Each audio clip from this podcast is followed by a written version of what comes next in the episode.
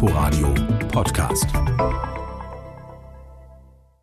Hallo und herzlich willkommen zu Unterwegs. Im Studio begrüßt Sie Tina Witte. Im Osten von Schleswig-Holstein liegt die holsteinische Schweiz, ungefähr zwischen Lübeck und Kiel und bis ran an die Ostsee, mit Mischwäldern, Hügelketten und mehr als 200 Seen. Als im 19. Jahrhundert Reisen in die echte Schweiz sehr beliebt waren, erhoffte man sich mit dem Namenszusatz Schweiz mehr Besucher. Ein Hotelier nannte sein Haus am See im jetzigen Ort Malente, das sehr beliebt war, Holsteinische Schweiz.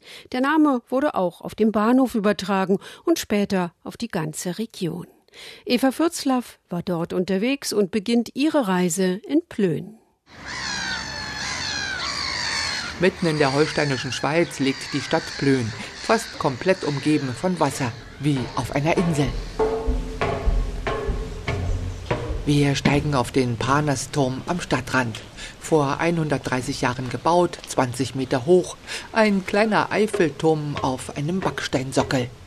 Und weil der auf einer Endmoräne steht, gucken wir aus 85 Metern Höhe über Plön, den großen und kleinen Plöner See, den Trammersee und Schösee. Wasser, Wasser, Wasser, das in der Sonne glitzert. Ebenfalls auf einer Anhöhe liegt das Plöner Schloss, nur wenige Schritte vom Markt steil aufwärts. Ein großes Schloss für die kleine Stadt mit strahlend weißer Fassade. Etwa 100 Jahre gehörte Plön zu Dänemark und war Sommerresidenz des dänischen Königs.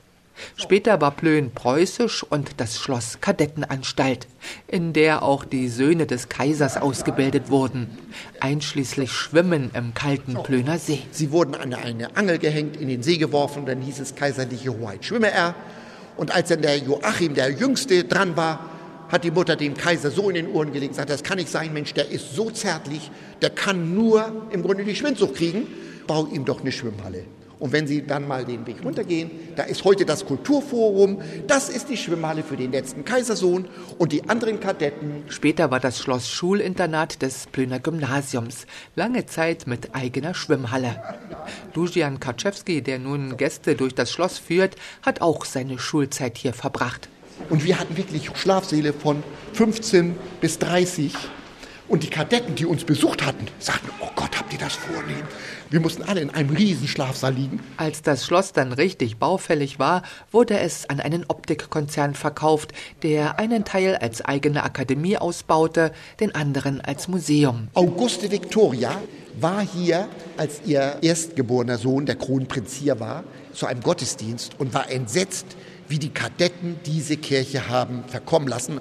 Und deshalb hat sie aus ihrer Privatschatulle das Geld genommen, ihren Hofbaurat Möckel aus Bad Doberan, ihren Hofmaler aus Berlin nach Plön kommen lassen und hat die Kirche, also diese Kapelle, so hergerichtet, wie wir es jetzt sehen. In einem der historischen Bauten im Schlosspark ist nun die Infostelle des Naturparks Holsteinische Schweiz untergebracht.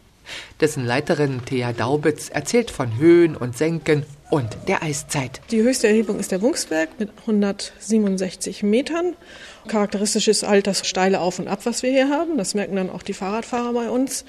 Und entstanden ist das vor allem in der letzten Eiszeit. Das Geröll ist von Skandinavien mit den Eismassen hergeschoben worden und aufgeschoben worden und es sind Rinnen und Kuhlen ausgehöhlt worden dabei. Und als es dann alles wieder abtaute, hatten wir dann diese schöne Hügellandschaft hier, die zurückblieb. Bei dem Auf und Ab können Radler schon ins Schwitzen kommen.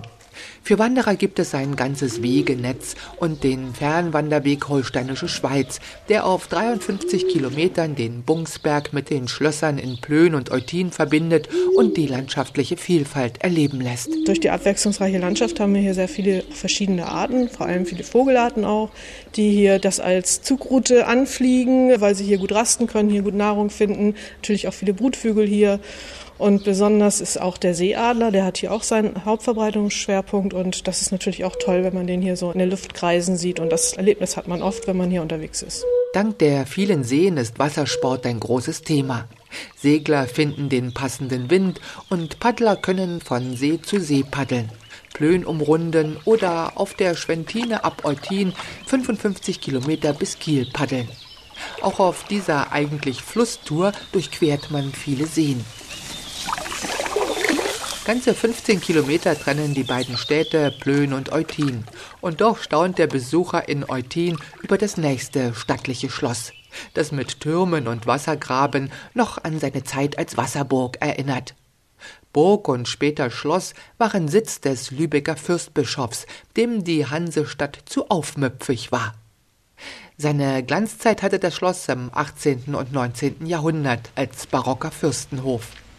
Um 1800 wurde der in die Jahre gekommene Barockgarten umgestaltet in einen damals modernen Landschaftspark. Es ist übrigens der einzige Landschaftsgarten Schleswig-Holstein, der in seinen Grundzügen erhalten geblieben ist und daher ein Gartendenkmal. Es ist nicht einfach nur ein schöner Park, sagt Gästeführerin Karin Schiro, sondern der Rundgang symbolisiert den idealen menschlichen Lebensweg beginnt mit einem Seepavillon. Das ist der Eintritt ins Leben, in das noch ungebildete Dasein.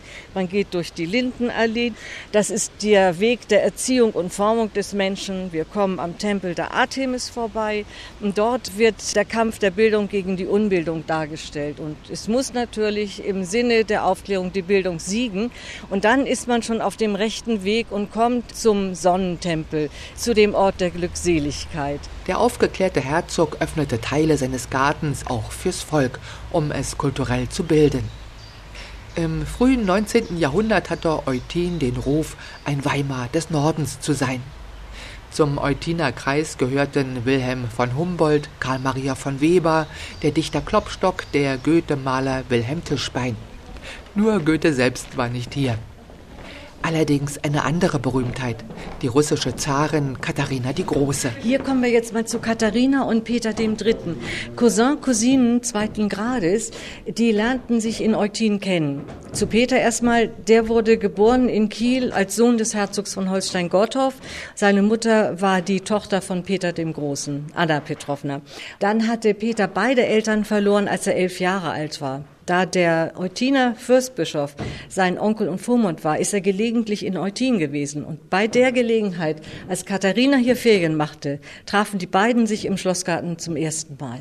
Er war da elf und sie zehn Jahre alt. Das Schlossmuseum zeigt in der Belle Etage die fürstlichen Wohnräume so, wie sie im 18. Jahrhundert eingerichtet wurden.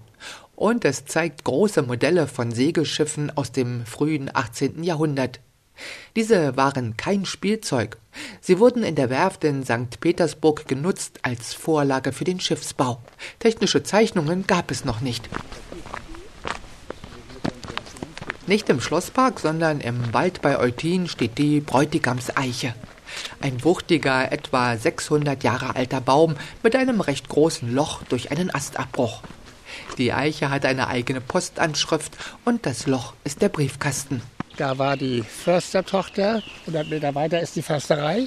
Und ein Leipziger Schokoladenfabrikant, die haben sich kennen und lieben gelernt und die mussten dann ihre Post irgendwo loswerden. Und dann haben sie diesen abgestorbenen Ast da gefunden, das Loch da, und da haben die ihre Nachrichten hinterlegt. Also, dass es wirklich war, das ist jetzt nicht gesponnen. Ja, der Förster wollte das eigentlich nicht. Aber dann haben sie den Alten wahrscheinlich doch umgekriegt. Hier unter diesem Baum haben sie dann eben halt die Hochzeit gefeiert, weil der die mehr oder weniger das Glück gebracht hat. Ne? Das war 1891. Seitdem wurden immer wieder Botschaften in das Astloch gelegt. Karl-Heinz Martens hat viele Jahre sogar als Postbote Briefe zum Baum gebracht. Jeder kann sie rausnehmen, angucken und was er nicht braucht, wieder reinstecken. Man kann sich gemütlich dahinsetzen und plauschen und horchen. Der Winter rauscht, sehen Sie hier mal so ein Eichhörnchen durch die Gegend flitzen. Ist das nicht gemütlicher, als wenn Sie da im Internet da sich einen Partner suchen? Also ich finde, das ist romantisch. Als ich die Leiter hochsteige, finde ich das Astloch leer vor. Bettina Reimann aus Hannover hat von der Bräutigamseiche gehört und war vor mir oben. Und äh, weil das hier auch ein Geocache ist, ein Virtual Cache, wo man eigentlich die Post fotografiert und dann das Bild einstellt und dann kann man einen Geocache loggen. Sie hat eine Handvoll Briefe gefunden. Moment, wir gucken mal. Suche nette Leute für gemeinsame Unternehmungen. Bin 61 Jahre alt, wohne in Eutin. Wir steigen aufs Rad und fahren etwa 35 Kilometer nach Nordosten. Durch Wald und Feld und kleine Dörfer, über Berg und Tal mit dem Ziel Oldenburg. Eine kleine Stadt mit einer der bedeutendsten archäologischen Fundstätten in Schleswig-Holstein. Schon die Slawen nannten den Ort Starigard, alte Burg, im 11. Jahrhundert. Die Anfänge liegen wohl um das Jahr 700. Starigard war ein wichtiger slawischer Fürstensitz wie Spandau. Nur wenige Schritte vom Markt wurde auf einer Kuppe die ausgedehnte Wallanlage ausgegraben. Das heißt, die Hallenbauten in unterschiedlichen Phasen dieser Fürsten haben wir einmal genauso wie die frühesten Bischofskirchen aus dem 10. Jahrhundert.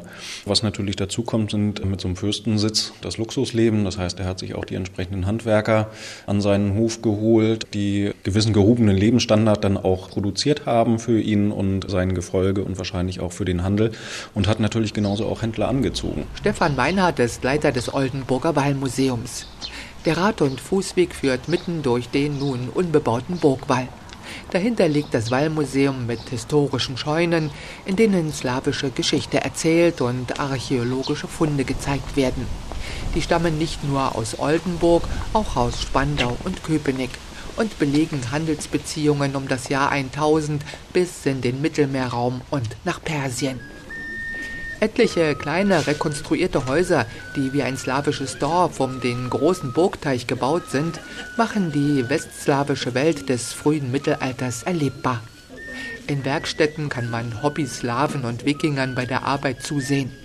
Ja, auch Wikingern. Es war die gleiche Zeit und der Austausch miteinander ist belegt. Von Oldenburg sind es gut zehn Kilometer bis Heiligenhafen kurz vor der Brücke zur Insel Fehmarn. Das einstige Fischerdorf ist schon vor 50 Jahren zum Ferienort gewachsen. Interessant in Heiligenhafen ist der vorgelagerte Graswader.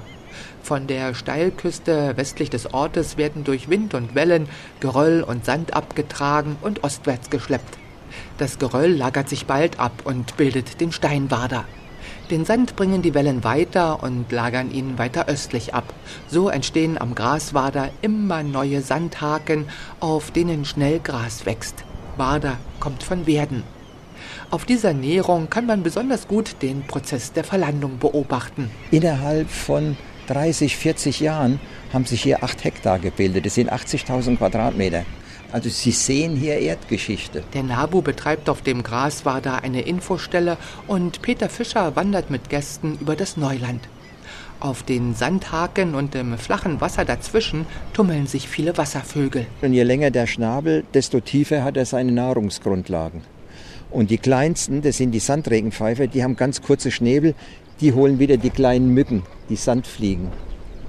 Die anderen, die gehen ins Wasser und gehen dann tiefer rein, um dann wieder ihre Nahrung zu suchen. Und die Vögel sind untereinander keine Konkurrenz, weil sie verschiedene Nahrungsebenen haben. Vor der Düne, zum Teil schon halb auf dem Strand, stehen einige historische Ferienhäuser aus dem 19. Jahrhundert. Als in Deutschland die Bäderkultur entstanden ist, dass man sich getraut hat, ins Wasser zu gehen und zu baden, dann hat man hier reichen Lübecker Kaufleuten erlaubt, ihre Sommerhäuser zu bauen.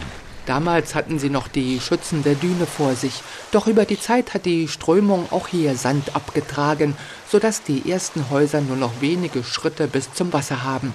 Sie sozusagen auf Abruf stehen, trotz der Buhnen. Der Hesse Peter Fischer kommt schon seit etlichen Jahren für den NABU im Sommer auf den Graswader und beobachtet auch die Veränderungen des Ortes. Ich habe noch so den Fischerort noch so ein ganzes Stück erlebt.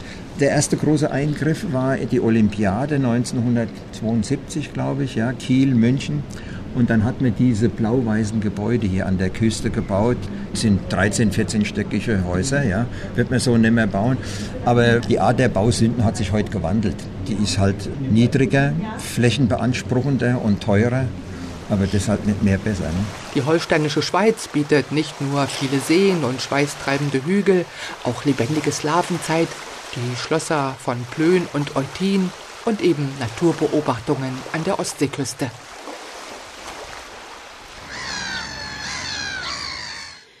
Eva Würzlaff über ihre Reise durch die holsteinische Schweiz. Mehr Informationen finden Sie online unter inforadio.de slash unterwegs. Und Sie können diese Sendung auch in der ARD Audiothek als Podcast abonnieren. Danke fürs Zuhören und bis nächste Woche. Da geht's dann in den Hunsrück. Im Studio verabschiedet sich Tina Witte. Inforadio Podcast.